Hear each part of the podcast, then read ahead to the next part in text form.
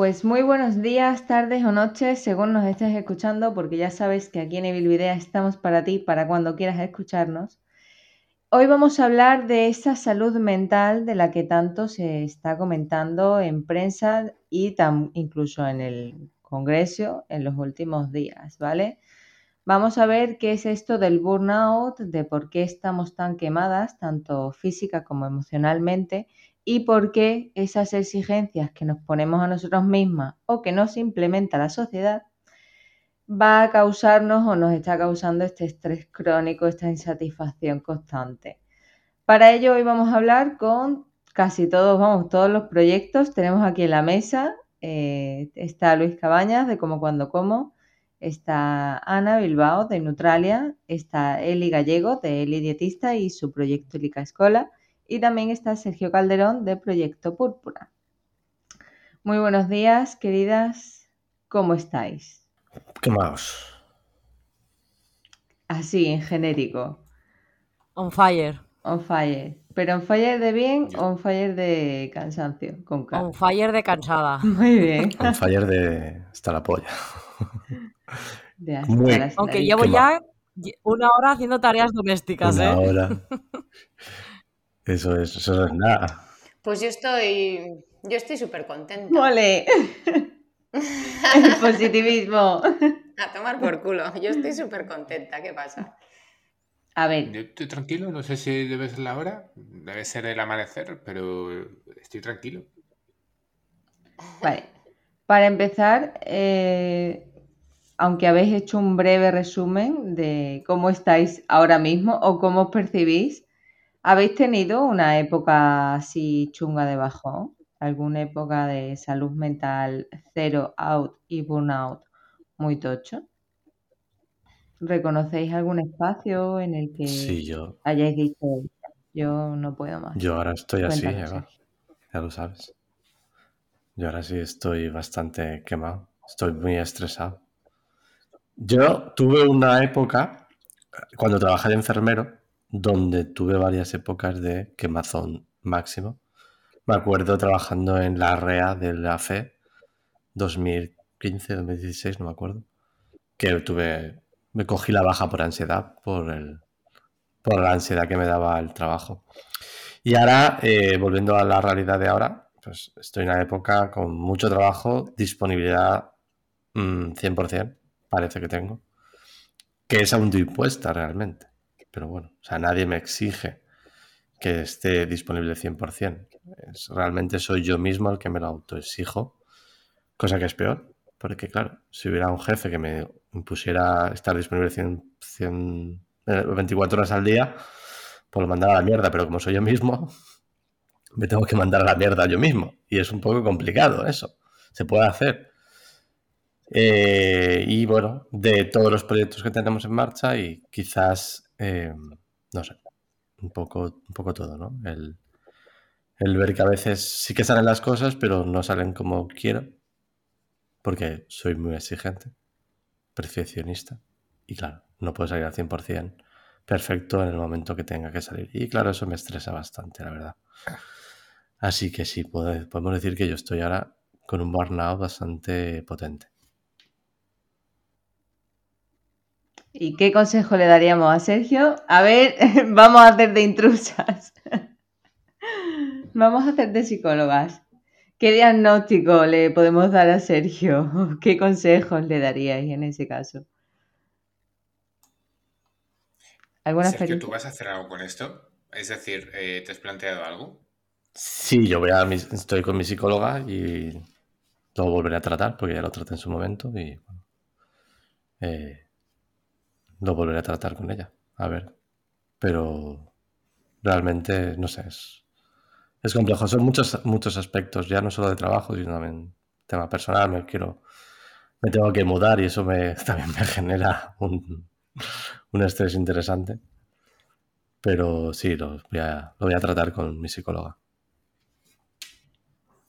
Son de estas cosas que demuestran que somos seres contextuales. El contexto determina cómo estamos, cómo estamos comiendo, cómo estamos bebiendo, cómo estamos enfrentándonos a problemas. Eh, creo que si existe un burnout es precisamente porque como el contexto responde a modificaciones de todo. oye, pues mira, eh, tienes que enfrentarte a este trabajo que además nunca va a menos, con que además los chavales tienen que ir al cole pero ahora con mascarilla, pero ahora sin mascarilla, pero ahora tienen que ir eh, mm, la carga mental, es decir, eh, quizá en el caso de Sergio haya coincidido a raíz del, este, de la mudanza, o quizás simplemente ha sido una acumulación de cosas o como el trabajo nunca va a menos, que comentábamos antes también alguna vez, ahora explota. Eh, creo que esa es la clave, detectar cuándo va a explotar, porque entonces podemos detectar cómo podemos evitar que explote. Pero si ya te explota, lo mejor es que cojas un poco un registro mental de lo que ha pasado y acudas a terapia y hables con alguien que te pueda dar consejos para que no te quemes o para que no eh, llegues a este punto. Creo que el primer consejo que te va a dar alguien que te escuche es respeta tu horario y respeta que la autoexigencia es, es justo eso, auto. Entonces, háblate de otra forma. Vamos, quiero decir, hablo con conciencia de causa y hablo después de un tiempo de terapia precisamente trabajando esto. Em, Creo que aquí no hemos venido nadie a ser superhéroes y superheroínas, así que no pasa nada por reconocer nuestros límites y sobre todo reconocer cuando no podemos más. Un libro que por cierto es de Enrique Gavilán, un médico rural de Extremadura, cuando no puedes más, que si a alguien le ha pasado esto que plantea Sergio, pues es bastante recomendable. Ana, ¿alguna cosa que comentarnos? Tú que eres tan Pues vivencial y te arrancas al cuarto de vuelta de un momento a otro. Pues a ver, yo sí que viví una época de, más estrés, eh, que fue hace aproximadamente como unos tres años, cuando empezamos con los cursos de formación del profesorado. Porque para nosotras era algo novedoso el hacer las formaciones, el grabarse, lo hacíamos casi cuando terminábamos de cenar las grabaciones y pasé un mes de octubre y noviembre con bastante trabajo. Y mi forma de desahogarme eh, era llorar de tanto agobio que tenía, yo lloraba para poder decir, vale, pues Ana, tranquilízate y continúa. Y luego hacia ahí es cuando fui consciente de, que quizás en ese momento sí que una, uno una psicólogo, psicóloga me podría ayudar. De hecho, hablé con una amiga, eh, pero yo en ese momento tenía tenía el concepto de que yo tengo el problema ahora, quiero que me lo soluciones ahora en la primera visita. Y mi amiga me dijo, estás muy equivocada. O sea, esto va a ser un proceso mucho más largo y, y aunque tú tengas el problema ahora, te va a costar un poco más. Entonces, bueno, pues poco a poco lo fui más o menos solventando y otra vez volví con un poco de, estrés en la época de abril, mayo, junio, que al final son los meses en los que más trabajo tenemos, principalmente. Ahora, de hecho, o sea, desde este fin de semana que estuve fuera, eh, que prácticamente descansé poco, estoy desde el lunes, eh, desde las 8 de la mañana hasta las 8 de la noche trabajando e incluso a la cena me noto acelerada y hablo acelerada. Y la otra vez mi padre me dijo, Ana, eh, ya estás, estás aquí, estás en casa, tranquilízate, no hace falta que vayas tan acelerada. Y yo cuando voy acelerada hablo aún más rápido. O sea, estoy como chicho terremoto. Eli veo que se está tomando su café, mirándonos en plan, bueno, yo aquí con mi paz mental en el norte, siendo guardiana de todo. Estos mortales y sus problemas. Quien me conoce sabe que la palabra tranquilidad no, no se me asocia en absoluto, para nada. Lo que pasa es que mm, yo paso por momentos, no sé si llama, para mí el estar quemado yo lo relaciono con otra cosa, pero bueno, eh, pues eso, cuando, cuando, no solamente con el estrés, porque el estrés forma parte de mí, eso es lo que estoy aprendiendo este año, que no hace falta tener tanto estrés para sacar adelante las cosas. Yo necesito siempre un punto de presión para trabajar bien. Si no tuviera un millón de cosas, probablemente no haría ninguna. Entonces, eh, lo que yo he tenido que aprender y lo que estoy aprendiendo es que mm, puedo tener 100 eh, cosas y hacer las 100 sin morirme en el intento. Yo ayer salí de aquí a las 9, 10 menos cuarto eh, y entré a la mañana a las 8. Pero porque me dio la gana y porque estaba a gusto y porque me apetecía y tal y cual, Pascual. Pero hay momentos en los que he tenido este horario porque he creído, he creído que era necesario. Para mí el momento en el que se me escapa de las manos y me veo en ese, en ese momento en el que me siento mal, en el que es, está relacionado con los límites. Y no solamente los límites personales, de los límites de decir ya te vale, vete a casa, sino también los límites de... A mí me, Esto creo que lo dije ayer. A mí me, mm, me quema mucho la gente. lo siento, pero es así.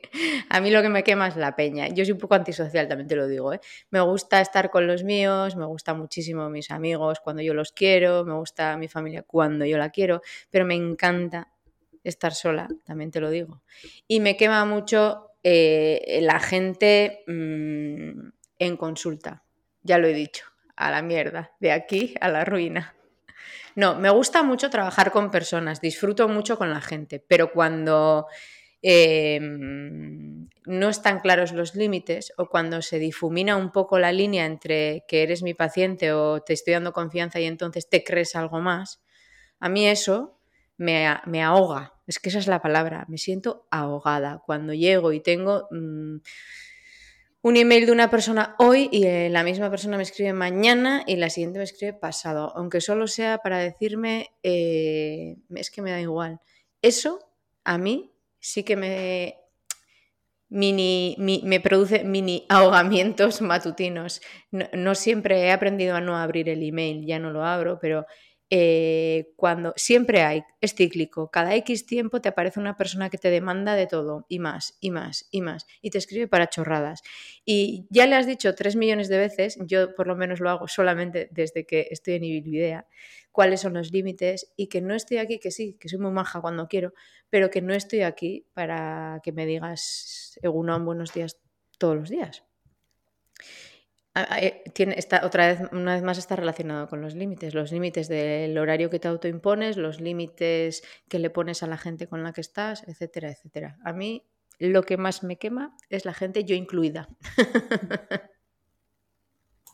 Es que estar, quiero decir, pasar consulta más de seis horas al día no tiene sentido. Pasar consulta seis veces al día durante cinco días solo es sostenible eh, durante un tiempo muy corto de tiempo, porque hay que preparar pautas, porque hay que contestar correos, porque hay que hacer otras historias. Es el problema que se tiene también desde la, desde la medicina, desde la enfermería, desde la fisioterapia, a nivel, tanto a nivel hospitalario como a nivel extrahospitalario. No es normal Quiero decir, sí, el problema es que está normalizado, que todo el mundo lo que primero que detecta, o el burnout es eh, una, especie, digamos, una creación en las profesiones sanitarias. Porque el estar todo el rato pendiente de las emociones ajenas, de crear un vínculo terapéutico, lo que hace es sobrecargar nuestro sistema mental.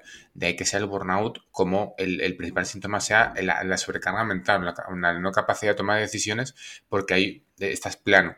Entonces, pasar consulta más de seis horas al día no tiene sentido, a no ser que pases consulta pocos días. Ahora, pasar seis horas al día consulta sumado a cinco días a la semana, porque los dineritos, es necesario. Quiero decir, es un absoluto despropósito a largo plazo, porque a la gente se va a terminar quemando muchísimo. Solo tiene sentido en periodos muy cortos de tiempo. ¿Qué podemos hacer para evitar esas seis horas seguidas? No tener seis horas seguidas, tener un pequeño descanso entre pacientes. ¿Qué podemos hacer eh, para no pasar cinco días a la semana consulta? Pensar en otros procesos dentro de nuestro espacio en los que podemos trabajar para seguir ganando dineritos que no dependen de lo que pasa por consulta al final tenemos que tener en cuenta que si lo que buscamos es rentabilidad económica, la consulta es lo menos rentable. Porque ¿cuánta gente hay de primera y segunda? Eso tiene un techo. No vas a cobrar la hora a 100, euros en una consulta, a no ser que seas un hiperespecialista. ¿Cuál es la crítica que le hace la gente, especialmente a los profesionales sanitarios que están en hospital? Es que me atienden muy poquito. ¿Por qué atiendo muy poquito? Precisamente por esto, porque hay una sobrecarga brutal de pacientes sumado a que no tienen tanto tiempo, sumado a que cuando lo intentaron se quemaron. Entonces, no tienen tiempo por supervivencia. Si es que está, quiero decir, y, no nos pensemos que pasar menos tiempos, de, menos de consulta es una pérdida de oportunidad, es un autocuidado. Y cuando empezamos a ver las cosas que nos planteamos para eh, no, no acabar quemados como un autocuidado, estaremos dándole con esa nueva palabra una nueva significación y es lo hago por mi salud, no la física, no, no, la mental. Igual que le decimos a la gente, además de comer bien, haz ejercicio por tu salud física, no nos olvidemos de nuestra salud mental. Porque lo que no tiene sentido es que mantengamos un sistema que lo que nos hace es que cuando lleguemos a casa por la noche no podamos pensar en qué le tenemos que decir a la familia, en qué le tenemos que decir a la... Porque no, es que... O, o estar participando en cuestiones ajenas. Porque es que no nos da. No nos da con razón. Entonces, hay que plantearse recursos para que en el día a día no lleguemos a límites eh, que nos acaban haciendo llegar a terapia o nos acaban haciendo llegar a, incluso a mucha gente con medicación.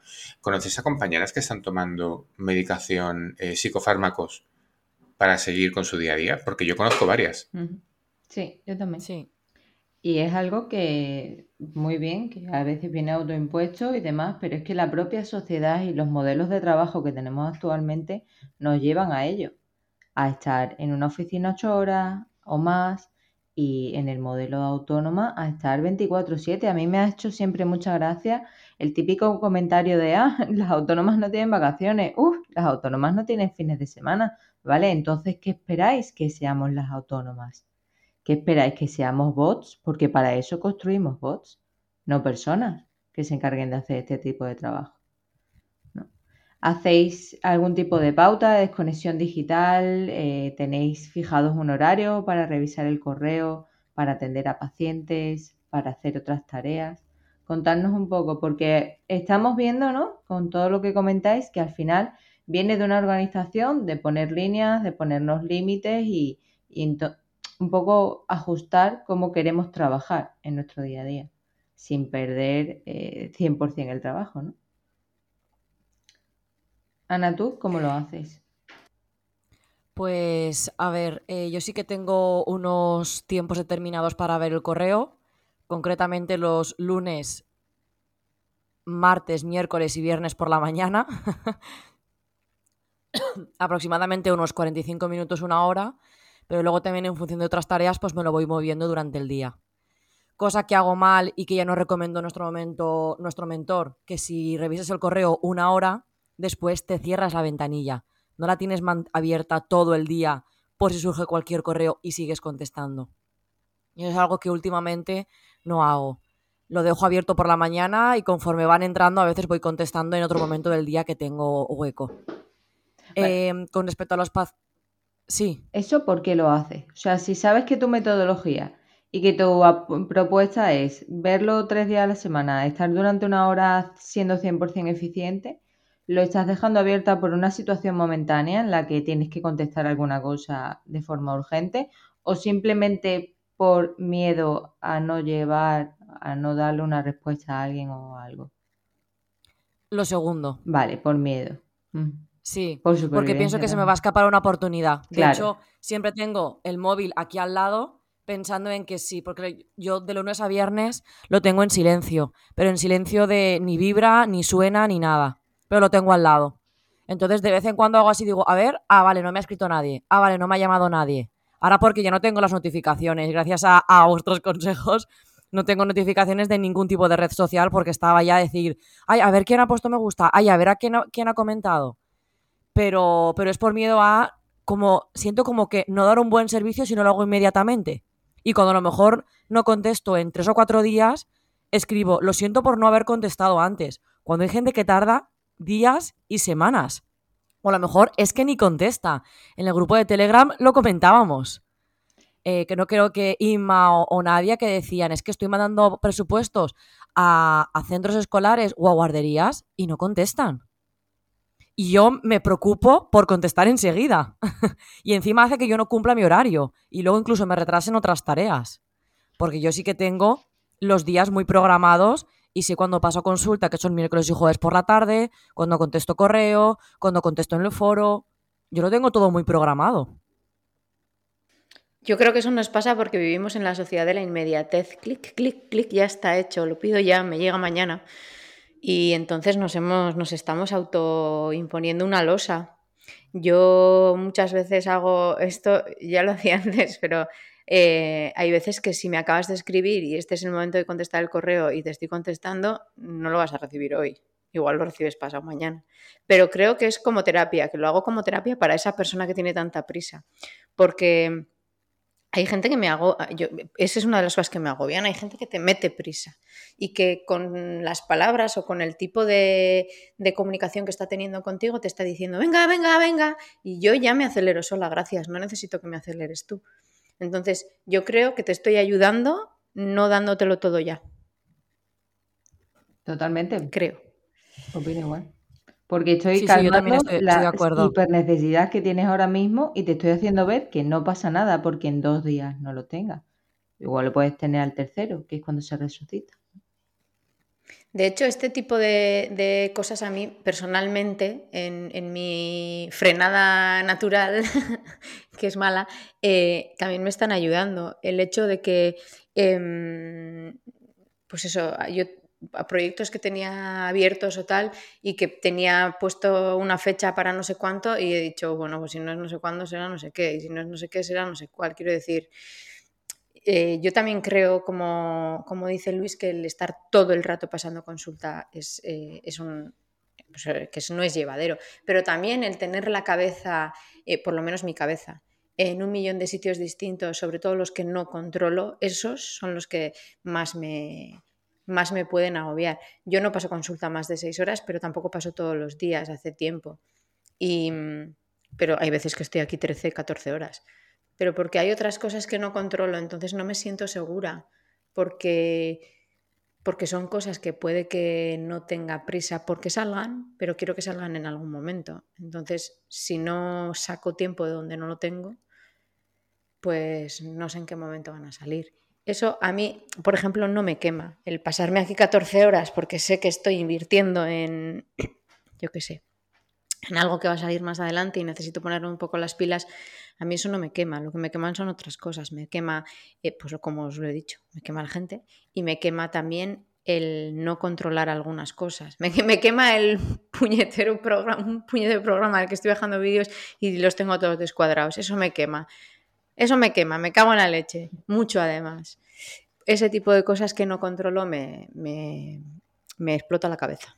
¿Y tienes algún botón rojo para escapar?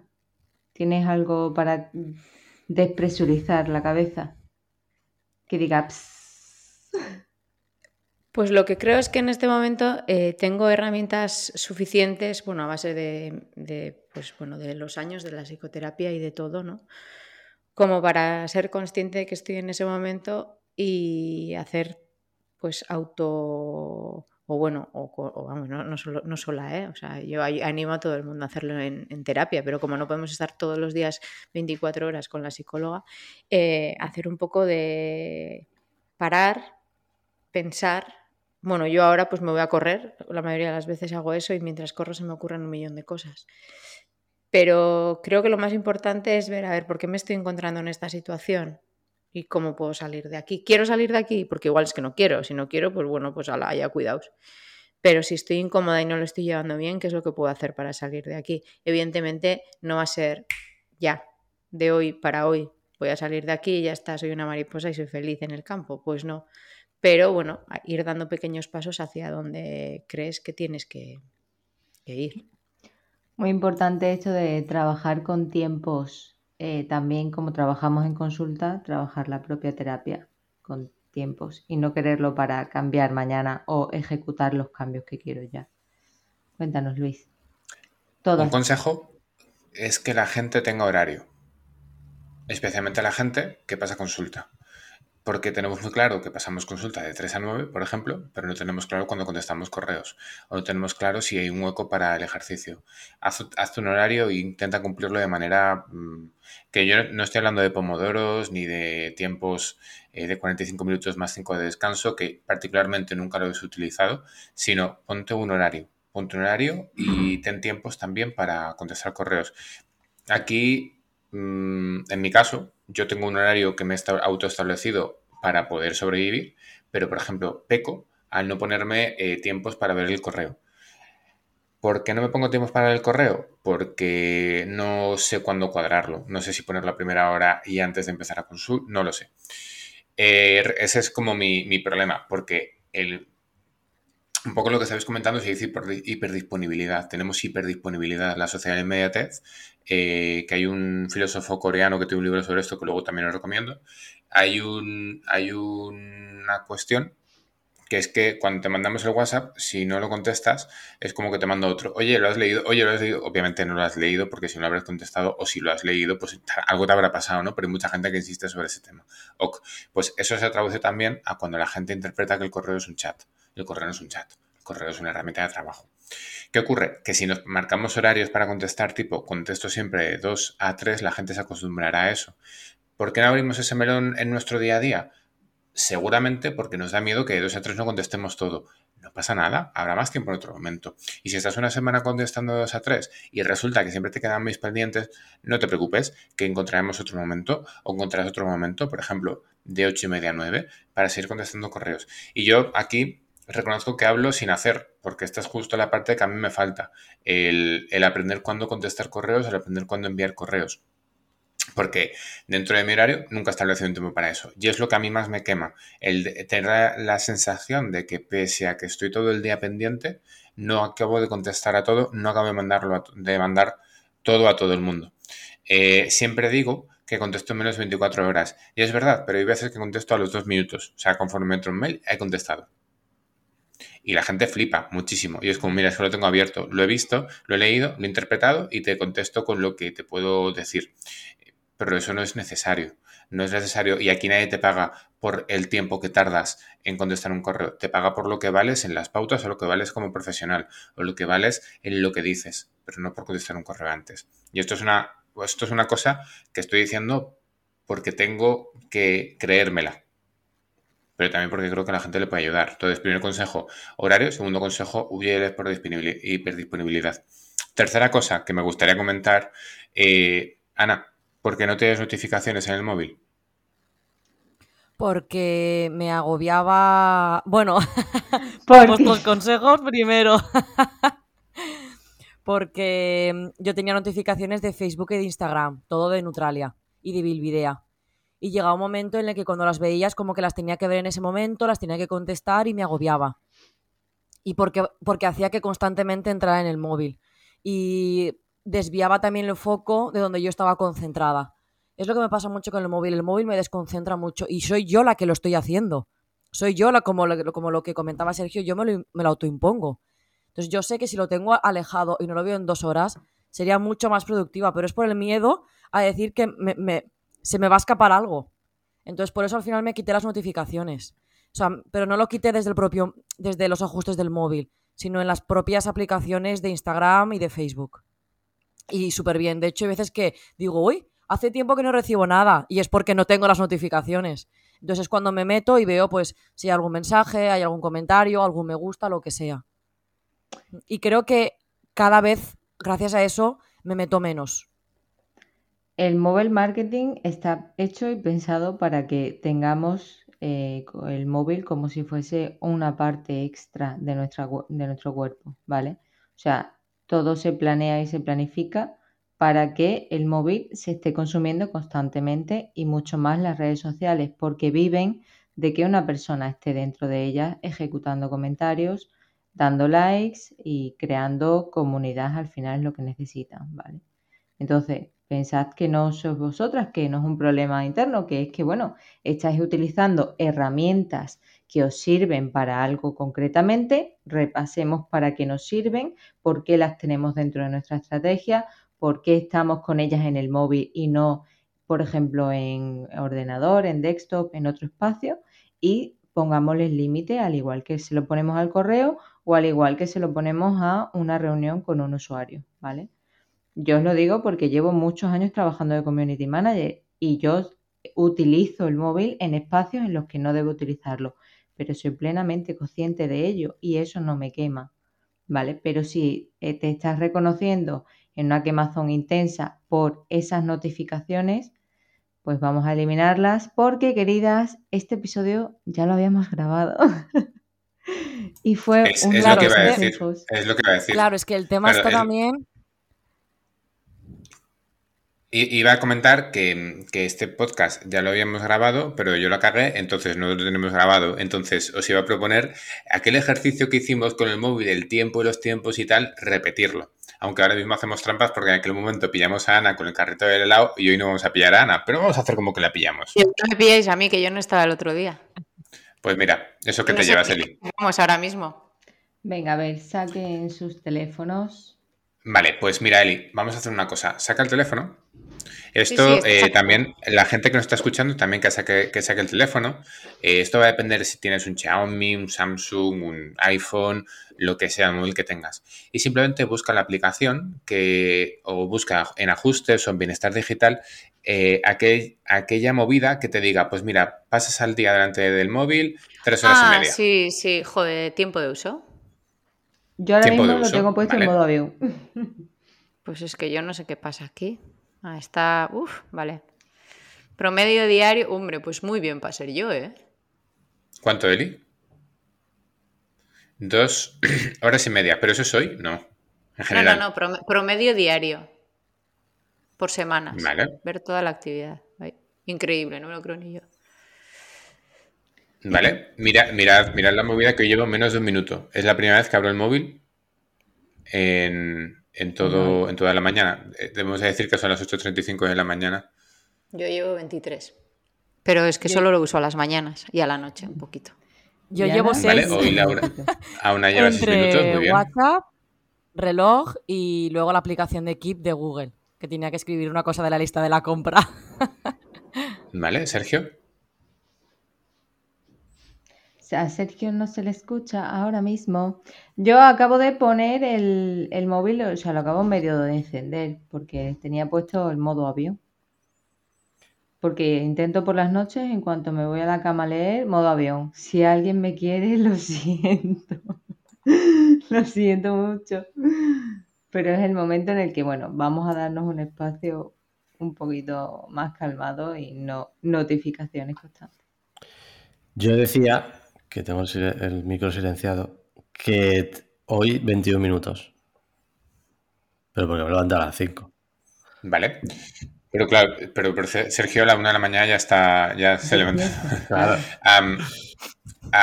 vale, pues la idea es que miréis no lo de hoy, sino lo de estos últimos días. Por ejemplo, ¿cuánto tiempo estuvisteis ayer? Claro, yo lo que tengo o la opción que estoy viendo es en los últimos siete días. Y vale, me sirve. Creo que en los últimos siete días pone que son donde más, donde más invierto es WhatsApp. Es donde más. Y luego Google este es el siguiente punto. Y luego Instagram. Claro, la cosa, la cosa es primero ver cuántas horas hacemos al día o a la semana y luego ver las aplicaciones que más estamos utilizando.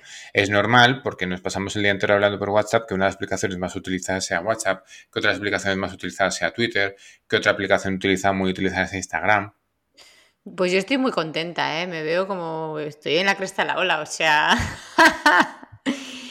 mi aplicación más utilizada no es por tirarme el rollete, ¿eh? Es la de Polar. Tócate los cojones.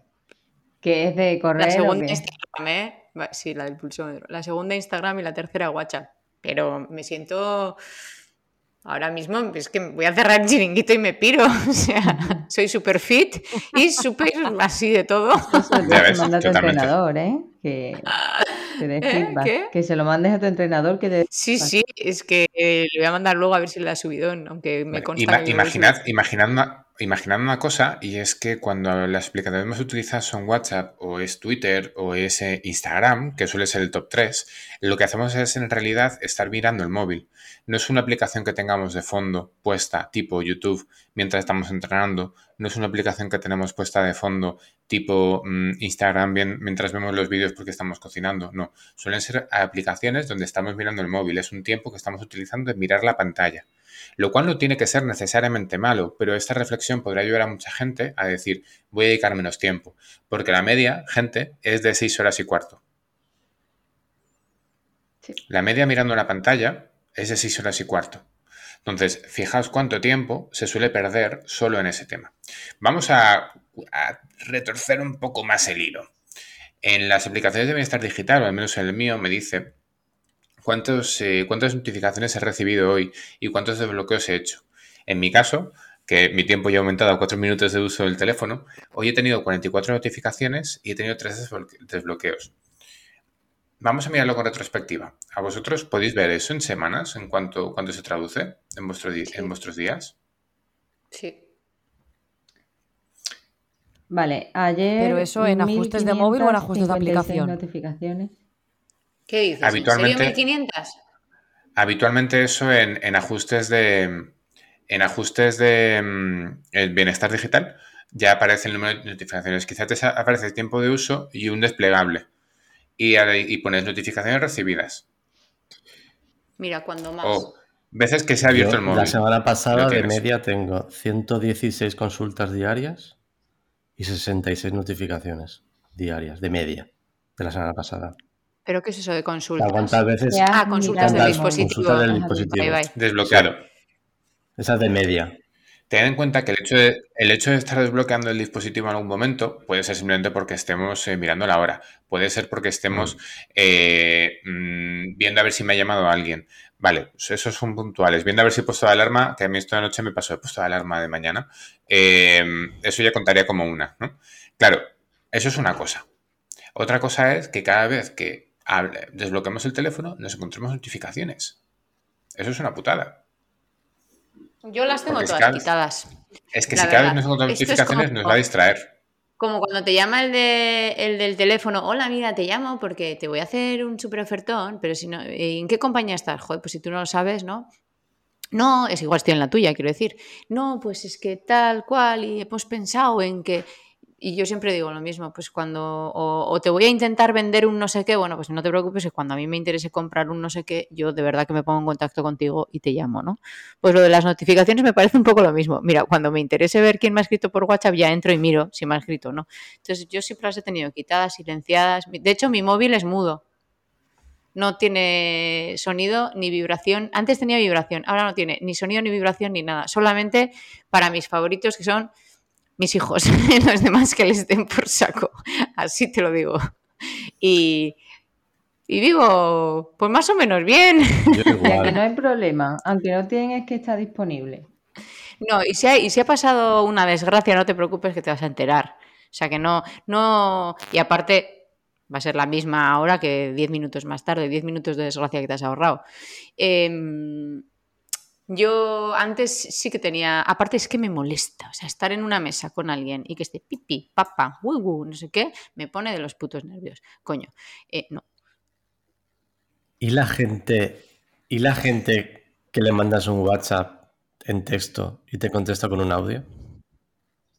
¿Qué pasa con esa gente? ¿Esa gente qué hacemos con ella? ¿Las matamos? Por favor. ¿Eh? Creo, que- creo que lo van a tipificar en el Código O sea, Penal. Eh, creo que les va a caer como 18 años de pena. Pues yo creo que Pues se. a mí me yo, en la yo he sido, yo he sido anti-audios, o sea, además era de las de ¡Cago en la puta! No sé qué, ¿por qué me mandan un audio? He, he llegado a contestar, lo siento, es que no, mi, mi móvil no tiene, no se oye, está mudo en todos los sentidos. O sea, no te puedo oír, o sea, me mandas un texto o no te contesto. Pero he empezado a cogerle el tranquillo y me parece muy cómodo ahora mismo. Ir andando mientras voy. Pero vamos, que sí, que no, que me parece. Si puedo, yo mando un texto, pero le he cogido el tranquillo a lo de los audios. A ver, una cosa es que Pues un el- amigo te lo el móvil- y otra cosa es que El móvil dicta. Sí, pero en O sea, euskera no. Ya sabes móvil- que, sabes que no, Ah, vale, no. vale. Vale, vale. Vale, vale. No, no, es historia. Word tampoco. De hecho, o sea, a, nos- a nosotros nos tienen olvidados. Pues muy bien. Bueno, sirva un poco este, este juego, este pequeño juego de notificaciones, de horas, de tiempos, para que la gente se replantee cuánto uso está con el móvil con dos cosas a tener en cuenta. La primera es que cada notificación, si el móvil te hace una señal luminosa, vas a mirar al móvil, por tanto es posible que pierdas concentración, lo cual es posible que no te permita estar enfocada en la tarea que estás haciendo y eso implica que luego te quemes porque no estoy haciendo lo que debería o estoy tardando más tiempo. Una frase que, suena mucho es, estoy tardando más tiempo del habitual en hacer esto. ¿Por qué será? Pues porque igual has recibido 27 notificaciones y las has mirado todas. Al menos las has mirado como que se te va el ojillo a ver que te ha llegado algo. Entonces, paso número uno, que esas notificaciones estén infrarrepresentadas en lo que tiene que ser tu pantalla de inicio, que la pantalla esté completamente libre. Y la segunda cosa es que si te pasas 8 horas mirando el móvil, 6 horas mirando el móvil, 4 horas mirando el móvil, 3 horas con aplicaciones de estar mirando la pantalla, ahí tienes un tiempo que puedes rascar. y las, eh, los ajustes de bienestar digital te permiten en ocasiones limitar el tiempo de uso de una aplicación. Os pongo un ejemplo. Yo tengo dos límites de uso. Eh, un juego en el móvil y eh, Instagram. Yo máximo estoy 20 minutos en Instagram a lo largo del día. Máximo. Sí, y luego si tienes iPhone, ahora creo que lo conté en el episodio que grabamos que se perdió, que te puedes poner los modos de concentración y automatizarlos. Es decir, a la hora que empieza tu jornada laboral, aunque empieza a las 8, te pones un modo de concentración que se llama trabajo, donde desactiva todas las notificaciones, no tienes acceso a ninguna notificación, bloqueas la pantalla e incluso solo ves una, la pantalla que tú quieras. Por ejemplo, la pantalla donde tienes WhatsApp y tienes eh, Instagram, la pones en fondo y solo ves la primera pantalla.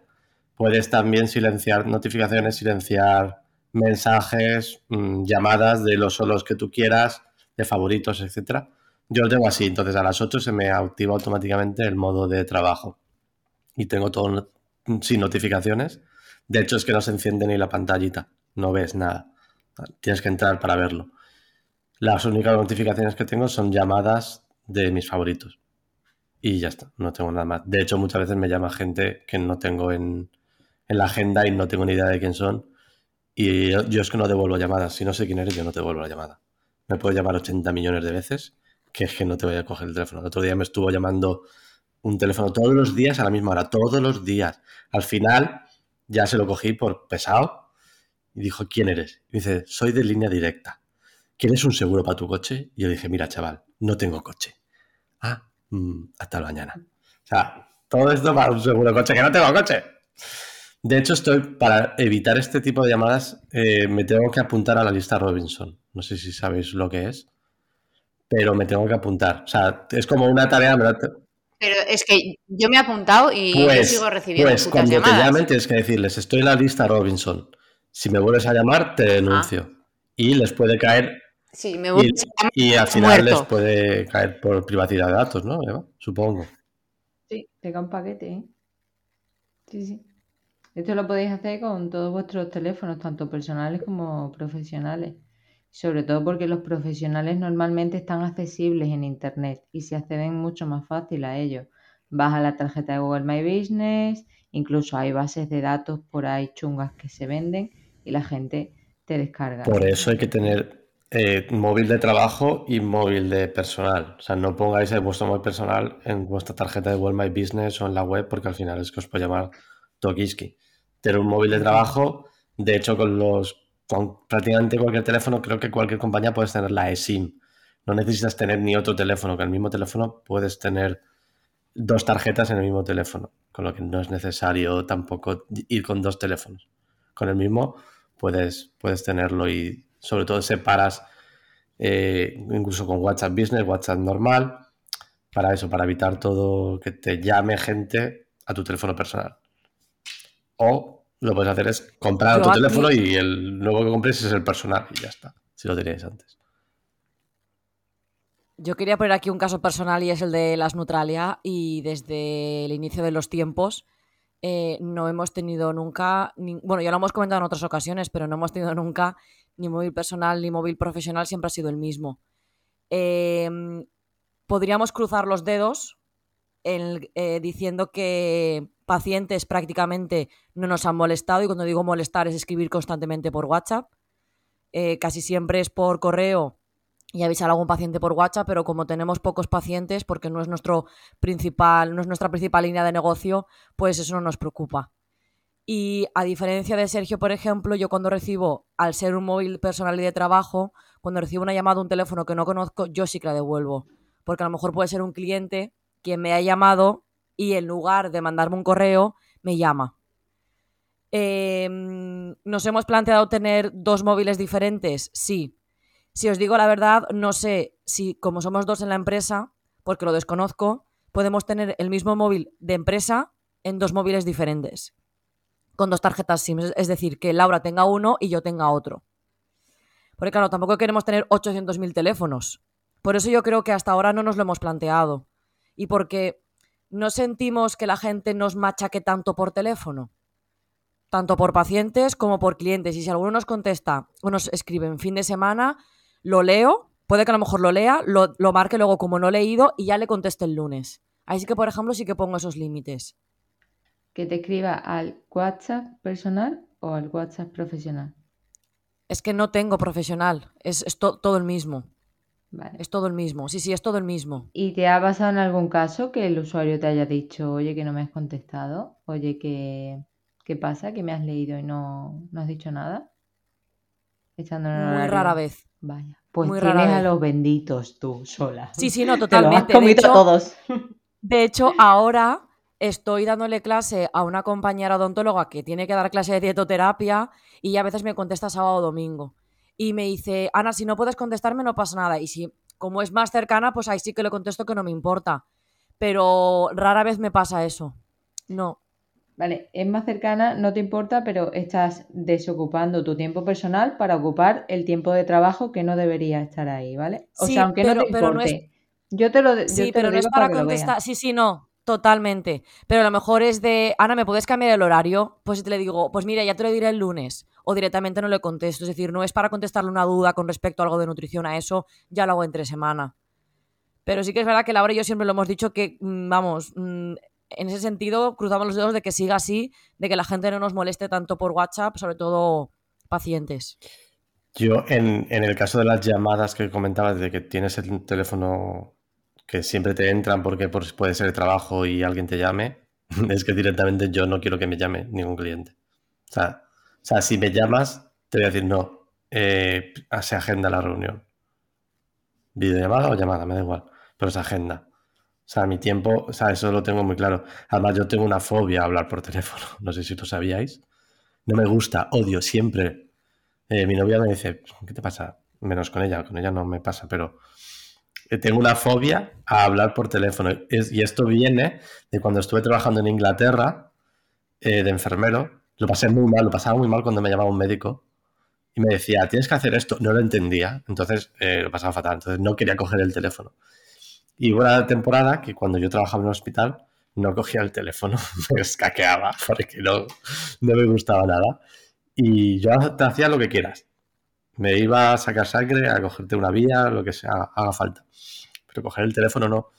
Y la gente conmigo estaba súper contenta porque yo hacía todo lo que nadie quería hacer y la gente cogía el teléfono. Y bueno, pero a mí no me gusta hablar por teléfono. Prefiero una videollamada que te vea la cara antes que hablar por teléfono. Mira lo que te digo. Me siento muchísimo más cómodo. Eso de no verte, no sé, no sé, soy así de rarito. Yo odio hablar por teléfono. Lo odio. Y, y bueno, el, quien me conoce ya lo sabe. Y de hecho, a mí mi chico me llama y le digo, a ver, es urgente, te estás muriendo. No, pues hablamos en casa. Soy muy borde para eso, porque es que no me gusta, tío. O sea, no me llames. A mí- Y, y hablar por hablar, o sea, a mi madre ayer mismo me llamó y, me, y le dije, mamá, no puedo hablar. Y me dijo, no, si no es nada, es solamente para decirte que no sé qué, que no puedo hablar. Ya, pero no, si es que no es nada, es porque me tuve ahí 10 minutos al teléfono y le dije, te voy a colgar, ¿eh? Y le colgué. No pasa nada, ya me conoce. No me gusta. Se siente. Bueno, yo creo que hemos hecho un buen repaso.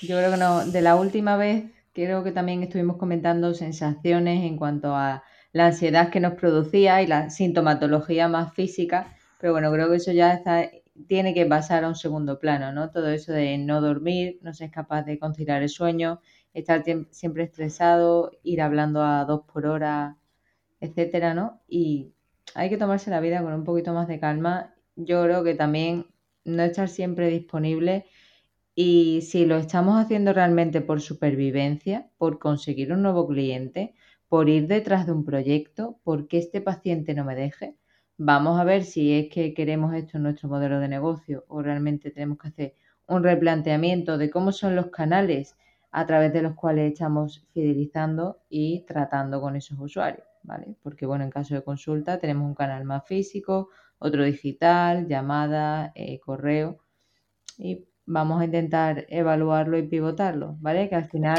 nuestro día a día eh, se puede plantear como un propio modelo de negocio, ¿vale? Vamos a ver qué está pasando y qué acciones específicas corto y largo placistas vamos a implementar para solucionarlo, ¿vale? y un poquito de salud mental inteligencia eh, emocional. Dos, dos, cosas para terminar que creo que resumen todo lo que hemos hablado. Bueno, van a ser dos y un bonus track. La primera, si nos ponemos un horario, vamos a conseguir, eh, y, luego lo mantenemos, vamos a conseguir orden y creo que el orden es primordial para que no lleguemos al burnout. Y segundo, detectar cuando nos estamos quemando para poner la solución. Y a veces la solución pasa por la terapia y no pasa nada, ni somos ni mejores ni peores. Ya que lo recomendamos, pues vamos a probarlo. Y el bonus track es el libro del este coreano que he comentado antes, es el libro de la sociedad del cansancio y el nombre del coreano, del filósofo coreano es Byung, B-Y-U-N-G, Chul. Porque igual lo pronuncio, lo pronuncio mal. Byung Chul Han. Me lo, me lo escribes y lo meto en las notas del episodio, ¿vale? Estupendo. Y el de Rica también. también. Sí. Y el de la cebra, ¿eh? El de las cebras también es muy bueno. El de por qué las cebras no tienen úlceras de Robert Sapolsky. Pero bueno, eso ya es más otra historia. Más tema de estrés y fisiopatología del estrés. Pues nada, queridas, queridos, muchas gracias por haber estado aquí acompañándonos con nosotras. Ya sabéis, estamos siempre disponibles, bueno, siempre disponible cuando te vemos, ¿vale? En el canal de Telegram, claro, porque si no estamos nosotras, están el resto que te comentan y te dan ese súper consejito que estás esperando.